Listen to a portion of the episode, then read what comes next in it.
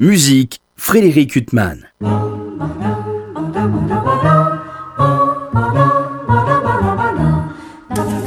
Bonjour, le magnifique Quatuor de Jérusalem donnera deux concerts les 11 et 12 décembre prochains à la Maison de la Radio à Paris. Au programme du premier concert, euh, le Quatuor de Debussy, un des plus grands chefs-d'œuvre du genre, au mouvement lent bouleversant, un Quatuor de Joseph Haydn, un des plus sublimes, le plus 76 numéro 1, et le Quatuor Les Harpes, le dixième Quatuor de Beethoven, un des plus merveilleux. Mais à vrai dire, tous les Quatuors de Beethoven sont bien sûr merveilleux.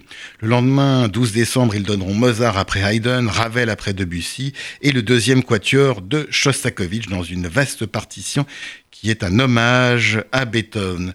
Bref, euh, deux magnifiques concerts en perspective.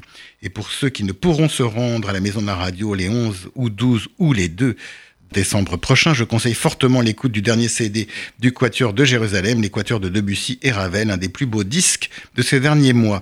Un disque arrangé aux côtés de leurs disques Haydn, Janacek, Beethoven, Bartok, Dvorak et Smetana, entre autres. Le Quatuor de Jérusalem vient une ou deux fois par an à Paris et il ne faut pas rater les apparitions de cette magnifique phalange. Ce n'est pas parce que ce quatuor est israélien qu'il est formidable, mais effectivement, le fait qu'il le soit contribue bien évidemment à notre bonheur de les écouter. Musiciens de ce si petit pays qui ne manque pas de si grands interprètes. Le quatuor de Jérusalem a quant à lui été fondé en 1993 par quatre Russes devenus israéliens Amirai Grosch, qui en était l'altiste, a quitté le Quatuor il y a huit ans pour rejoindre rien moins que l'Orchestre Philharmonique de Berlin.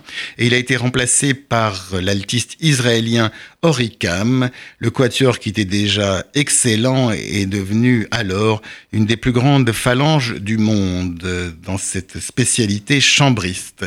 Le Quatuor de Jérusalem est donc un des grands quatuors de notre temps, vous l'aurez compris. Donc pour me résumer, des disques et des concerts à ne pas manquer le bonheur d'un grand quatuor assuré. Quant à moi, je vous retrouve dimanche prochain à 23h pour une nouvelle interview. Bonne journée sur RCJ.